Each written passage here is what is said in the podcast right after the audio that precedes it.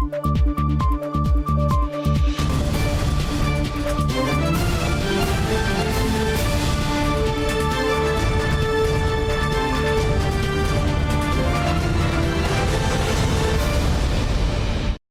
键时刻带您迅速掌握潮流趋势，欢迎收看《财经趋势四点零》，我是赵廷玉。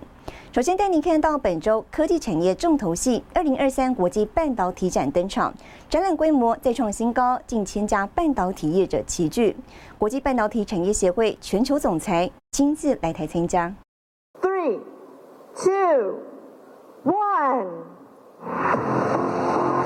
Semicon 台湾二零二三国际半导体展在周三正式登场，展览规模再破纪录，九百五十家企业使用三千个展览摊位，预估将吸引五万人参观。今年更首创双主场展览，Semi 国际半导体产业协会全球总裁也亲自来台为展览开幕。Taiwan's supply chain drives global innovation with a comprehensive framework ensuring resilience and worldwide collaboration.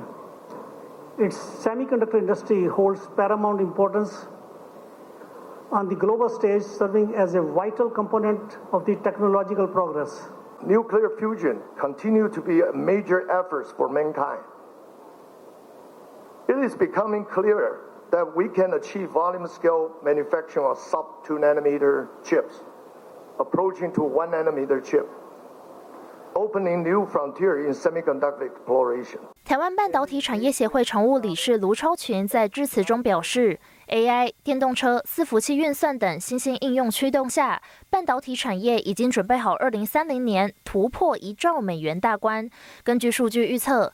台湾今年半导体产业收入将达到一千四百三十亿美元，占全球的百分之二十七。预估全球二零二四年收入将达到五千八百一十亿美元，年增百分之十二点六。卢超群预估，台湾收入也将出现上升的趋势。But while we are delighted with the new and significant investments from Taiwan and other places in the United States, I want to underscore a reality that is sometimes overlooked.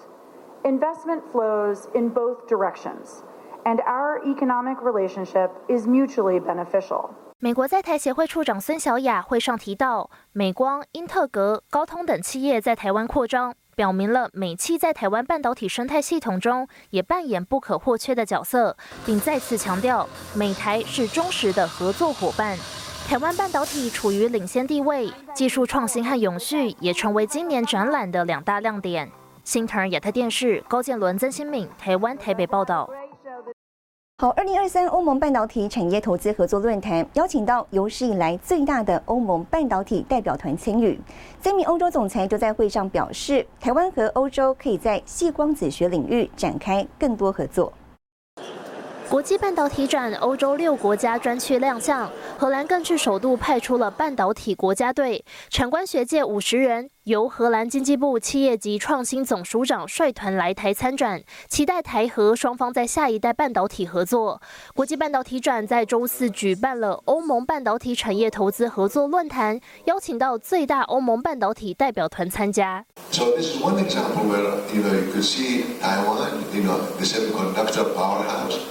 and what Europe has, which uh, in uh, many areas in photonics, the silicon photonics. And this is something that it exists. You know, they have, there's an excellent center in Europe uh, that you could really start to, you know, to, to collaborate on that front. 欧盟会员国分享了欧洲半导体产业聚落以及台欧潜在合作机会。 会上台湾经济部次长陈振奇欧盟经贸办事处处长高哲夫都强调台欧是彼此值得信赖的伙伴。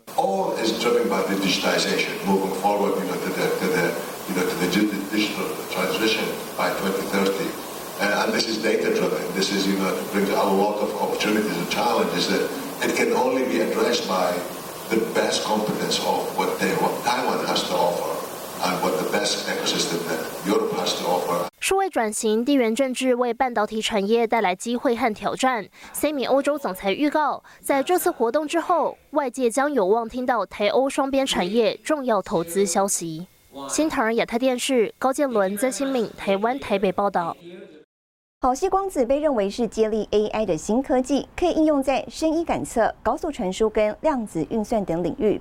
二零三零年市场规模呢上看七十八点六亿美元。日月光营运长吴田玉分析台湾的优势，强调应该要积极布局。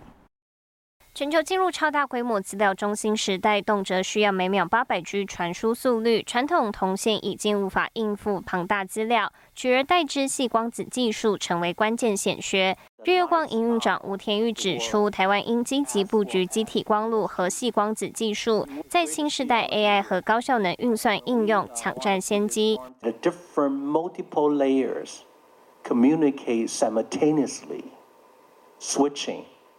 To communicate with different multiple layers or multiple devices. Now, if you can do this, you can recall today we're dealing with very strong demand on artificial intelligence. 细晶片光子元件将电讯号改为光讯号，大幅提升传输效率。日月光与台积电日前共同打造用于细光子晶片的光学共同封装元件，可降低百分之三十至百分之三十五的功耗。此外，日月光二点五 D 封装整合 ASIC 晶片和细光子，降低百分之五十功耗，频宽密度增加十倍。封装技术就应用在 AI 与机器学习上。we have seen up to 75% of power savings by simply moving a PCB configuration into a substrate configuration. And this is what I call the first wave. In the second wave, we're trying to do the optical I/O. 台积电副总余振华认为，如何整合电子元件、光学元件，成为细光子技术未来一大突破关键。However, we believe today with silicon photonics based uh, integration technology available, then you know this is going to be a new paradigm, new paradigm uh, shift. Uh, we may be, uh, be you know at the beginning of a new era. Okay, we are familiar with CMOS. If we are also familiar with photonics, we can go better. We can do much better integration. 细光子在产业扮演重要角色，已经是毋庸置疑。Semi 预计到二零三零年，全球细光子市场价值将达到七十八点六亿美元，复合年增长率百分之二十五点七。业界也期盼政府大力支持，掌握关键时刻。新唐人亚太电视高建伦、沈维彤，台湾台北报道。好，台积电董事长刘德英在半导体展上表示呢，过去五十年半导体技术发展就像是走在隧道里，如今呢已经抵达隧道的出口。他谈到当前 AI 晶片短缺是因为 CoWAS 产能短缺，不过呢这是短期现象，一年半后就会改善。We are reaching the exit of this tunnel. Semiconductor technology gets harder to develop, yet beyond the tunnel. Many more possibility lie ahead in the future. 过去五十年，半导体技术发展已经走出隧道，带来更庞大可能性。ChatGPT 四点五搭载 H100 AI 晶片，由台积电四纳米打造，展现超高效能的同时，也代表 AI 为半导体产业带来庞大商机。刘德英亲自揭示，台积电已经从二 D 萎缩进入到三 D 系统整合。We forecast. Within these decades, multiple chip GPU will compose of more than 1 trillion transistors. There is plenty of room for large SOIC interconnect counts that we use today. We do not see a fundamental limitation for further increase the interconnect density by an order of magnitude and beyond. 如何满足庞大 AI 运算需要？显然，先进制程萎缩，先进封装两者缺一不可。台积电 CoWAS 能够容纳高达六个光照曝光面积的运算晶片，十二个高频宽记忆体堆叠。三 D SOIC 是另一项越来越重要关键技术，为高宽频记忆体技术提供替代方案，也就是将更多逻辑晶片加以整合。其实不是晶片的短缺，是我们呃 CoWAS 的短缺。这个 CoWAS technology。在 TSMC 已经 develop 十五年，但是今天的 demand 突然增加，通常一年之内增加了三倍，所以这个短期之内是啊，我的尽量啊守候我们的客户，没有办法 hundred percent，大概应该也有 eighty percent，但是大概啊一年半以后，我想我们的 technology 就可以赶上。AI 带动的 GPU 采用台积电 CoWAS 产能供不应求，好在晶片荒有望顺利化解。德商联讯数据显示，台积电先进晶片封装技术领先三星电子、英特尔，更是独步全球。吉邦预估，二零二三年底台积电 CoWAS 产能每月达到一点二万片，二零二四年如果设备进展顺利，产能可达十二万片，甚至再翻倍成长。期待就是沈维彤，台湾台北综合报道。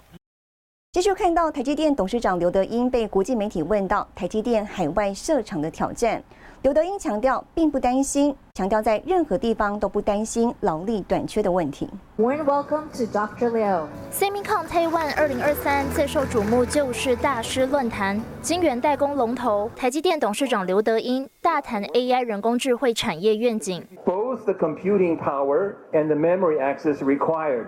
for generative AI application are still growing very rapidly. AI 仰赖台积电先进封装 CoWAS，晶片需求只会越来越多，预估几十年内将带动一兆个电晶体需求。We will quickly come to need that optical interfaces be packed together with GPUs and CPUs. Silicon photonics technology will become a key technology of this industry. 半导体产业景气看法，刘德英并不悲观。不过，美国台积电 AZ 厂区最近传出专业人才短缺等问题，外媒关注德国厂是否遇到类似情况。刘德英笑着回应，并不担心。大家不用大惊小怪。你在一个新的地方，在一个早期的这个建设的这个 infrastructure 之内，总是不可能像台湾这么顺。他们呃，在过去几个月，其实进步的非常快。那这个，尤其当地的政府、州政府、市政府，还有 community，还有民意代表的一致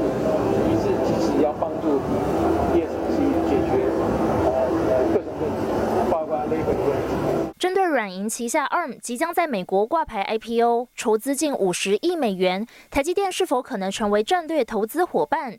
刘德英语带玄机，指出台积电对此正在进行评估，预计本周会有答案。而针对近期华为使用中兴五 G 晶片是否对台积电带来威胁，刘德英表示并不担心。新腾亚太电视林家伟、沈维彤，台湾台北报道。今年的国际半导体展吸引九百五十家企业、十个国家筹组国家馆参展，聚焦半导体先进制程，提升国产自制率。带您看到全球首创台湾第一个国产二纳米制程镀膜设备，也首次曝光。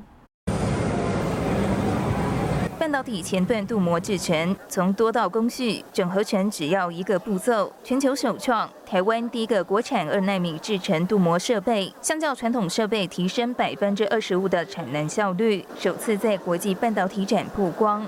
薄度是非常的薄，而且可以非常的均匀，那能够满足未来哦这种呃半导体这种高深宽比的一个这样子的镀膜的一个需求，把电浆跟热等等之类的复合式同时做在一个腔体里面。那我进去的时候呢，我就一次一站可以到底。那目前我们能够把国产零组件的比例从三十 percent 提升到六十 percent 以上。提升半导体设备国产自制率，工研院也携手台湾设备厂开发相变化水冷技术，可达全球最高千瓦散热水准，超越目前散热技术一倍以上，成功打进美国 HPC 晶片大厂供应链。因应 AI 发展需求，半导体制造设备大厂东京威力科创发表镭射晶边修整系统和极低温蚀刻技术，并宣布扩大在台投资计划。它是用镭射的技术取代过去用 DI water 的清洗，所以它整个在超洁净水的节省，大概节省到百分之七十。今年度我们也把我们的 Clean Room 啊洁净室做一倍的成长，就是台湾的技术中心就在我们新竹。明年底我们会正式启用我们台南新的营运中心，哦，大家可以容容纳大概超过一千人以上的空间。未来的争夺除了在技术面以外，去想办法找到我们觉得。有 potential 有 value 的人才才是当务之急。我想这个部分不会只只有台湾的课题，我想全世界都会面临到这样的问题。半导体材料整合服务大厂重越携手台厂，以旗舰队的方式提供半导体从 IC 设计到成品的服务，打入国际，引进 3D IC 晶片堆叠金属细线路结合技术，抢攻 CoWAS 先进封装市场。台湾在这么小的范围里面，哦，从前端到后端到供应链都很齐全。我想这个是一件很不得了的事情。那这也造就了我们台湾半导体业有护国神山的产生，值得全世界各国的借鉴。今年国际半导体展扩大展出，横跨南港展览馆一馆及二馆，包括九百五十家企业、十个国家组国家馆参展。除了美日德国之外，首度参展的荷兰号召十四家半导体厂商跟学术单位来台，多国专业人士齐聚台湾，共同为半导体未来发展深度交流。新唐亚太电视陈慧模、李晶晶，台湾台北报道。好，带您看到这一周的财经趋势短波。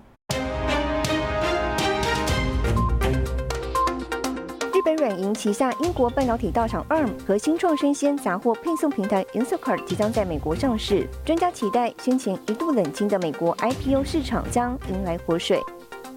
费城联邦储备银行总裁九月七号在第七届金融科技年会发表谈话，指出量子运算有可能彻底改变银行和金融服务业的安全和解决问题方法。印度科技部日前宣布，IT 硬体生产连接激励补助申请已经在八月底截止，共计三十二家企业提出申请设厂，包括红海、戴尔、惠普、宏基以及华硕。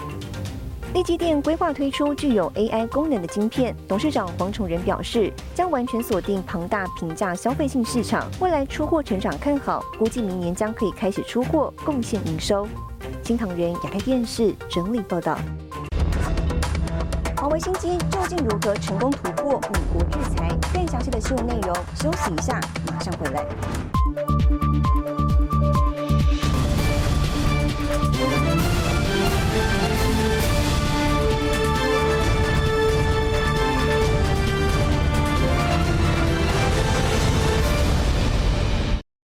来带您关心，上周中国华为推出新手机 Mate 六十 Pro，研调公司呢拆解确认后证实，处理器是由中芯七纳米制程技术代工生产。对此，美国众议员指出，中国华为手机的新晶片可能违反贸易限制，美国商务部呢应该要停止向华为和中芯国际出口所有技术。上个星期，中国华为推出新手机 Mate 六零 Pro。研调公司拆解确认后，证实处理器是由中芯七纳米制程技术代工生产。美国白宫顾问苏利文被问到：美国的出口管制失败了吗？还是有厂商违反禁令？对此，苏利文表示，在获得更多资讯之前，不会评论特定晶片。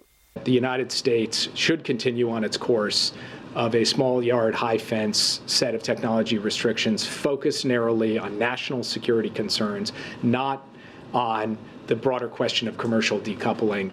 路透社报道，美国联邦众议院中国问题特别委员会主席盖拉格指出，中国华为手机的新晶片可能违反贸易限制，美国商务部应该停止向华为和中芯国际出口所有技术。盖拉格表示，如果没有美国的技术，这款晶片可能无法生产，因此中芯可能违反了商务部的外国直接产品规定。现在是时候停止向华为及中兴出口所有的美国技术，以表明任何藐视美国法律并破坏我们国家安全的企业都将无法取得我们的技术。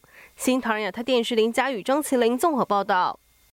好，再看到传出中共将扩大 iPhone 禁令，导致苹果股价周四下跌，连两天下挫，市值更是蒸发近两千亿美元。不过呢，也有分析师认为，市场或许对传闻反应过度。中共近几周扩大 iPhone 禁令，原先只有敏感部门禁止使用，传出扩大至禁止公务员和国企员工使用。苹果股价周四下跌百分之二点九二，至每股一百七十七点五六美元，两天累计下挫百分之六点五，市值蒸发近两千亿美元，并拖累美股主要指数大多收黑。iPhone 晶片供应商高通股价也受牵连，跌幅百分之七点二，至一百零六点四零美元。其他手机供应商股价也随之下跌。不过，也有分析师认为，市场或许对此传闻反应过度。I mean, when I quantify it in terms of what this could be, I've heard some of the numbers out there. I think worst case, we're talking about 500,000 units relative to what's going to be 45 million units sold in China. 美国众议院中国问题委员会主席盖拉格则是声明表示，这是典型的中国共产党行事方法，在电信领域拉拔国内龙头企业，再慢慢挤压西方企业的市场准入，试图讨好中共的美国科技企业必须意识到时间不多。新唐人亚太电视唐金安整理报道，带你浏览这一周的重要财经数据。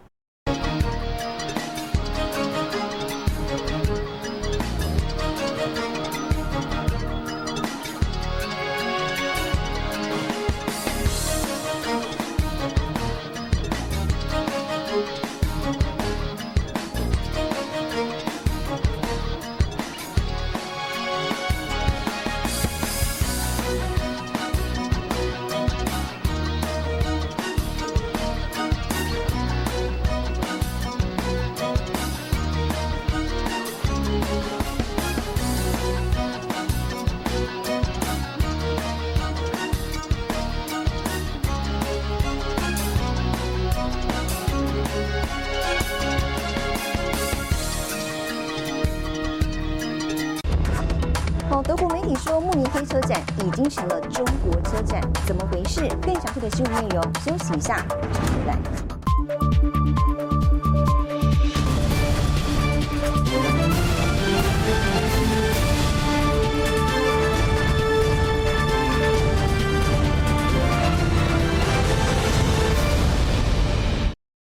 来！欧洲最大的消费性电子展在柏林展开，为期五天，聚集各大品牌最新研发成果跟新品预告。当然，今年最大亮点是 AI 人工智慧应用。